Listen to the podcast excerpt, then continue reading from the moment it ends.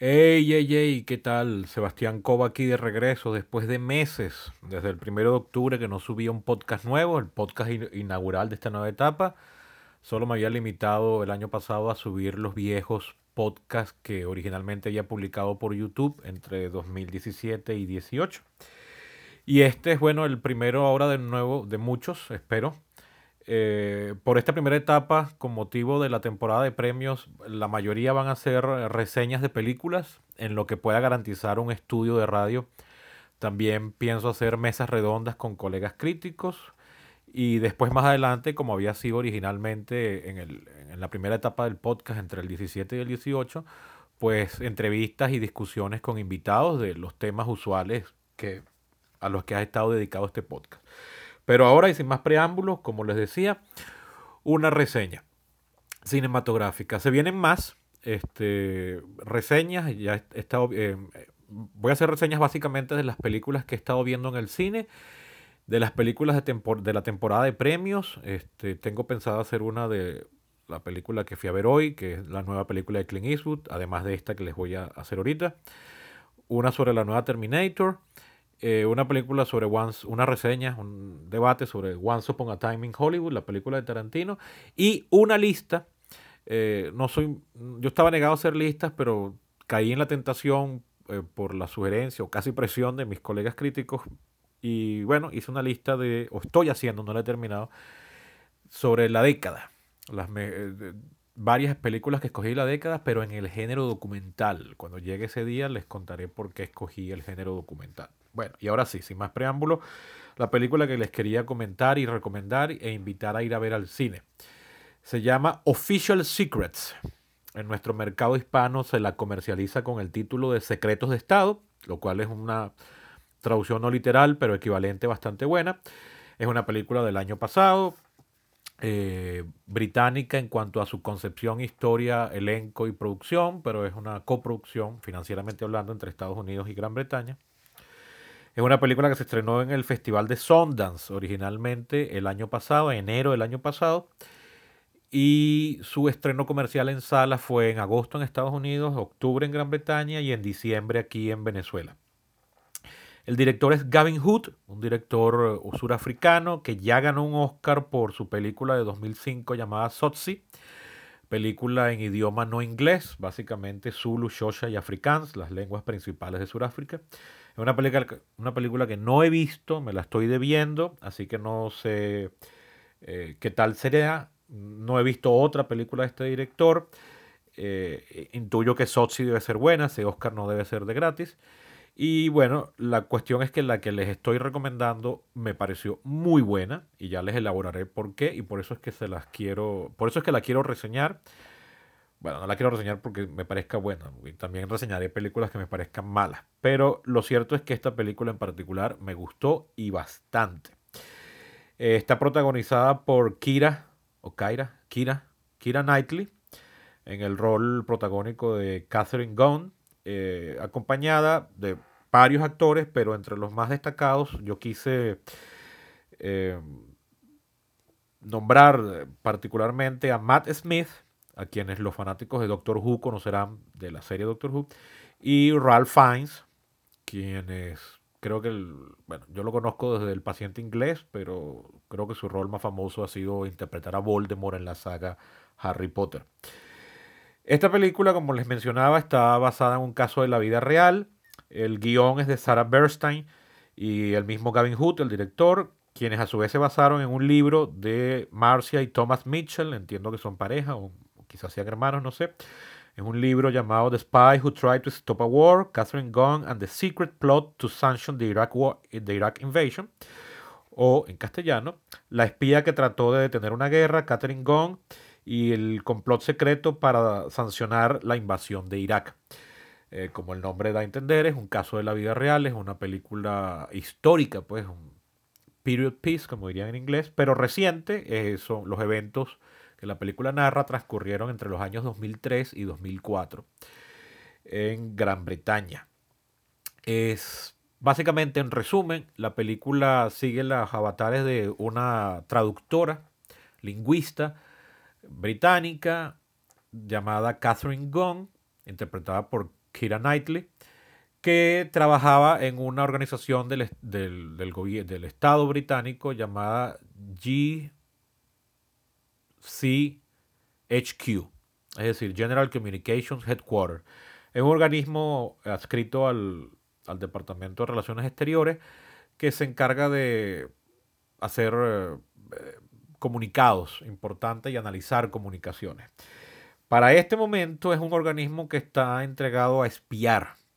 Es un organismo que espía comunicaciones internacionales.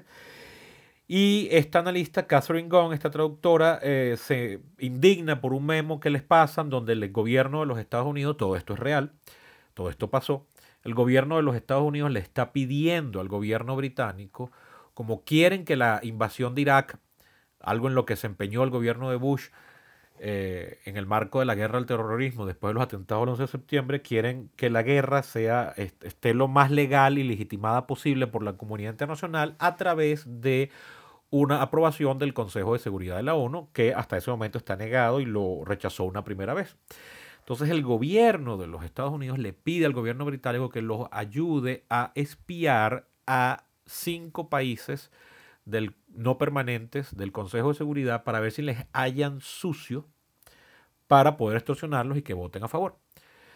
Este memo lo lee esta analista, se indigna y lo termina filtrando, lo termina sacando de las oficinas y aquello se filtra hasta la prensa y por supuesto eh, se arma el escándalo y termina la, la persona, eh, se ve involucrada en una serie de, de dramas de corte legal y político que no quiero especificar mucho porque no les quiero spoilear la película a los que estén interesados en verla. Como les decía, la película a grosso modo me gustó bastante. Es una película, eh, no fui con altas expectativas, pero tampoco con bajas. Eh, no me esperaba una gran cosa desde el punto de vista técnico. Yo soy de los que opinan que el cine, además de un arte, es un arte eminentemente visual. Y como arte visual, eh, como arte, primero los principios, los componentes estéticos privan sobre todo lo demás y dado como, como arte visual, pues el componente visual tiene que tener mucho peso y es elemental para, la, para el juicio que hagamos finalmente sobre esta obra, sobre cualquier obra cinematográfica. En ese aspecto, visualmente hablando, digamos así, desde el punto de vista de la fotografía o de, la cinematografía, para decirlo como lo dicen en inglés, de la edición y montaje, todo eso es una película mediocre en el sentido estadístico básico de la palabra. Es decir, reduciéndole las connotaciones peyorativas que el término mediocre suele tener. Es decir, es una película mínima, sin pretensiones visualmente, que no se queda grabada en la conciencia eh, de quienes la están viendo. Incluso tiene un montón de escenas que su montaje, su, su, su elaboración como, como, montaje escénico por parte del director son bastante simples y incluso en algunas oportunidades me pareció bastante, no creo, la palabra amateur es un poco pretenciosa de mi parte, pero más bien como poco imaginativa podría ser, ¿no? Pero la historia que narra y la manera en que lo narra desde el punto de vista emocional y, como thriller que engancha es lo que me pareció genial. Uno podría alegar que una película de este corte, que más bien es una película de oficinas, de burocracias, de, de conversaciones en pasillo, de gente sentada discutiendo estrategias legales, no se presta para hacer bocadillos visuales, pero estoy completamente en desacuerdo con eso porque películas recientemente dos de ellas nominadas incluso, y una de ellas ganó Mejor Película hace poco. Películas de este caso, de, de, lucha sobre la verdad, de investigaciones periodísticas o de batallas legales, han sido películas visualmente muy bien logradas. Y me estoy refiriendo a Spotlight, que en 2015 ganó como Mejor Película, y a nada más y nada menos que The Post, dirigida por el grandísimo Steven Spielberg, quien en pese a ser una película pequeña, mínima, de, sobre un asunto legal y político, no escatimó en todas sus habilidades eh, de, de, gran narrador visual que es para mostrarnos una historia de verdad muy bien lograda y que pese a, pese a la naturaleza de la película, uno no puede dejar de verla y decir, wow, qué buena esta escena como escena, ¿no? como, como narración visual. Spotlight, que es una película menos pretenciosa desde ese punto de vista, porque está hecha por un director que no tiene la maestría que tiene Spielberg, que es Tom McCarthy, un director a quien yo conocía como actor, yo no le conocía a su lado de director. Es una película que sin embargo también visualmente es muy efectiva, de una manera mucho más humilde y sencilla que lo que logra Spielberg con The Post, pero realmente buena. Y lo recuerdo cuando la vi, que me gustó como estaba hecha visualmente, pero se me reforzó hace poco, hace, hace unas cuantas semanas, cuando vi un video de un youtuber que a mí me gusta mucho, gringo, llamado Nerd Writer, que se los recomiendo. Nerd, nerd de nerd, la palabra nerd en inglés, de, o sea, de gallo, estudioso, forofo de, de los estudios, y writer de escritor, es decir, el escritor nerd, nerd writer, que hace un análisis de, de, post, de, perdón, de spotlight muy, muy bueno. Eh, se los recomiendo. Pues bien, estas son un par de películas que visualmente están muy bien construidas, muy bien narradas, pese a que son películas que, donde lo que priva es la palabra, el texto y la idea. Eh, Official Secret no llega a tal grado de elaboración y de maestría, pero la historia de verdad es muy buena. ¿Y por qué? Eh, lo cual para mí tiene más un peso adicional, porque a mí en particular, que soy politólogo, aficionado a la historia y profesor de historia, suelo lamentar mucho que las películas que están basadas en hechos reales muchas veces se distancian muchísimo de dichos hechos reales y uno cree que la historia pasó como la cuenta la película y cuando uno se molesta en averiguar un poco descubre que nada que ver. La base de este problema es que los eventos de la vida cotidiana de nosotros los seres humanos de la realidad no se atienen a el canon que desde Aristóteles para acá no se ha innovado casi gran cosa sobre cómo se narran las historias. Es decir, cuando a uno le pasan cosas por más épicas y grandilocuentes que sean, no se atienen al esquema de introducción, punto de giro, desarrollo, clímax y conclusión. Es decir, nuestra vida cotidiana o incluso nuestras grandes adversidades, las más épicas. Imaginen cuando alguien sobrevive a una gran tragedia, como una inundación un huracán o un incendio. Incluso en esos casos no suelen ser historias que se atengan a esos esquemas.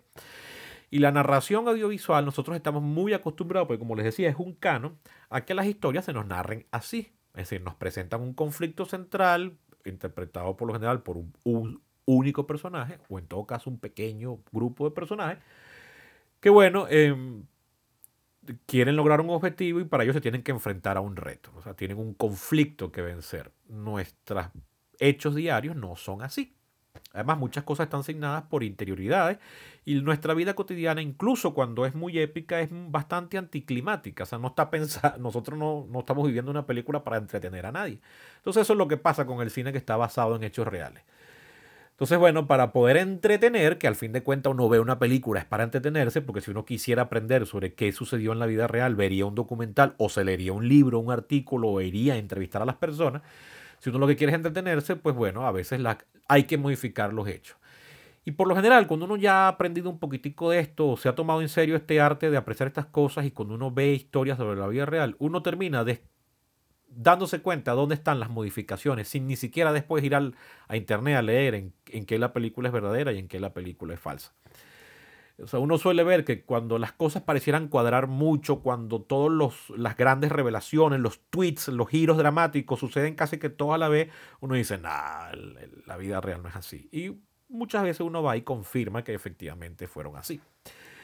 Eh, y cuando las películas son muy empeñadas en querer contarnos la historia como es en la vida, como pasó en la vida real, pues muchas veces terminan siendo aburridas o terminan siendo tediosas. Eh, a mí, por ejemplo, me viene ahorita a la cabeza una película de un gran director, uno de mis grandes directores favoritos desde la adolescencia y que he mantenido porque es un maestro, que es David Fincher, pienso en Zodiac. Zodiac está basado en el famoso caso del asesino del Zodíaco de, San de California, del norte de California, básicamente el área de San Francisco, de la Bahía. A finales de los 60, principios de los 70, caso no resuelto que inspiró varias películas, la más famosa de ellas, Dirty Harry, o Harry el Sucio, que, bueno, si uno ve Dirty Harry como película es muy entretenida, pero no tiene nada que ver con el caso real. Si uno ve Zodiac como, como interpretación del caso real, es prácticamente un documental. O sea, La película es un grado de realismo increíble. Pero como película, pese a que es una película que me gusta, es un tanto tediosa y llega un punto en que uno dice, bueno, sí, ya, ya, o sea, ok, ya, no lo resolvieron, listo, déjamelo así. Eh, suelen ser como los extremos, o sea, me quiero entretener, pero no quiero alejarme de la historia real, quiero que se mantengan historia, fieles a la historia real, pero también me quiero entretener, o sea, parece que pareciera que las dos mm, cosas son mutuamente excluyentes. Bueno, no tiene por qué serlo y el caso de Official Secret es un caso en el que, por lo menos para mis gustos, maravillosamente se logró el milagro, donde la película, sin ser una gran obra maestra, entretiene, me mantuvo todo el tiempo intrigado, queriendo saber qué va a pasar, al mismo tiempo de que la película es bastante, bastante fiel a la historia real. No solo porque ya lo confirmé buscando por internet, sino que de verdad uno cuando la está viendo se siente que es una película que está siendo bastante apegada a los hechos reales. ¿Por qué se siente? Bueno, porque creo que alguien que criticase la película desde criterios netamente cinematográficos podría quejarse de que la película pierde un poco el foco o los personajes principales dejan de ser principales en un punto y pasamos muchísimos minutos de trama sin ver qué, qué está sucediendo con ellos que es el caso. O sea, el personaje interpretado por Kira Knightley, llega, hay montones y montones de minutos en que no sabemos nada de ella y, el drama se centra en otros personajes. Por ejemplo, el personaje del periodista, que, el periodista principal que, que hace la publicación en el diario, que interpreta Matt Smith, el personaje Martin Bright, el periodista de la vida real, llega un punto en que la película deja de ser una película de drama de político de espías y pasa a ser una película periodística como Spotlight o The Post, donde todo, todo el tiempo lo que estamos viendo es el drama de cómo, cómo es el procedimiento de los em, periodistas para confirmar que una historia sea real, a quién tienen que preguntarle, cómo tienen que proceder, cómo tiene, cuáles, cuáles son los códigos y la ética del periodismo, los debates internos de una redacción de un periódico para saber eh, cómo em, em, tomar la decisión de si se publica la historia o no. Esa es en un momento dado la trama de la película. Y después, ya más adelante, cuando el caso ha reventado, la película se convierte en una película de procedimientos legales y de dramas legales, casi que en un courtroom drama, que es cuando el peso dramático se mueve hacia el personaje de Ralph Fiennes, que interpreta a Ben Emerson, el abogado que defiende a Catherine Gunn, personaje principal interpretado por Kira Knightley. Por eso es que yo escogí estos tres actores para que fuesen los los que yo definiese como los protagonistas de la historia. Porque en realidad, para mí, y es como, es, lo que me maravilló de la película, la verdadera protagonista es la verdad y la institucionalidad liberal. Si uno parte de que es la lucha por la verdad y los principios que sostenemos como más importantes en el occidente liberal y republicano, aunque Inglaterra sea una monarquía, la voy a considerar república en este sentido, entonces ahí entendemos por qué hay personajes que entran y salen dependiendo de la necesidad dramática, porque el verdadero protagonista que está padeciendo un conflicto es la lucha por la verdad. Y en ese sentido la película me parece que es genial. Eh, porque de hecho las actuaciones no me parecieron la gran cosa, no son malas ni mucho menos. Para mí el vínculo más débil sería el, el personaje de Kira Knightley, porque Kira Knightley la verdad es que como actriz no me mata. Eh, sobre todo en roles muy dramáticos, muy intensos, ¿no? No es que me parezca mala, ni mucho menos, pero no, no me mata y a veces, o sea, todos hacen su trabajo muy bien hecho, pero no, no son nada memorables. O sea, quizás muchos de estos actores, incluso Kira Knightley, que digo que no me mata, hay un papel, hay otro rol histórico inglés que ella interpretó en 2008, si mal no recuerdo, que se llama La Duquesa, donde ahí su actuación me gustó muchísimo, pero muchísimo, ¿no? También con Ralph Fiennes, por cierto. Eh, pero si, volviendo al punto, eh, si entendemos que la protagonista de la historia es la, el derecho a, la importancia de la verdad y las cuentas claras y la defensa de la libertad frente a los abusos del poder, ahí todo se aclara y la película funciona perfecta y de maravilla. Eh, es entonces una película de denuncia. Creo que si es asumida como una película de denuncia, en la actualidad se ve como raro, porque si esto hubiese sido denunciado en 2004-2005, la película hubiese sido más efectiva.